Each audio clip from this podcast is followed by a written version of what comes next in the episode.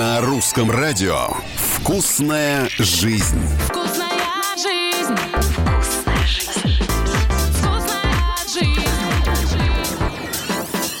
Привет, с вами Галя Корнева, и сегодня мы поговорим о вкусной жизни. Сегодня о том, как сделать нашу с вами жизнь еще более вкусной во всех смыслах. Красивые скатерти, красивые салфетки, красивая посуда, определенное время принятия пищи.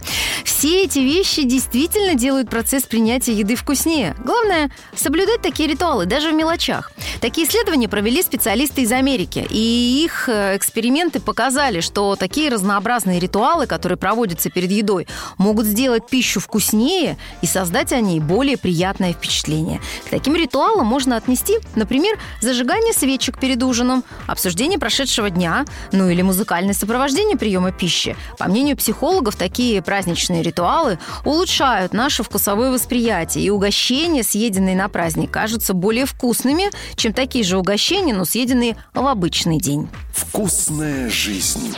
Такой эффект простых действий на нас, людей, ученые объясняют тем, что все эти ритуалы помогают нам быть более внимательными к тому, что мы собираемся съесть или выпить.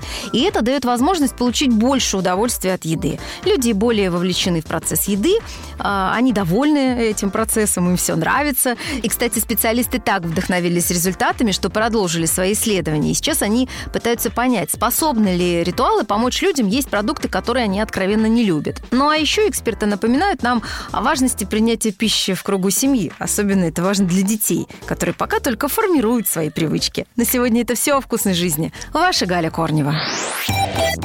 Русское радио.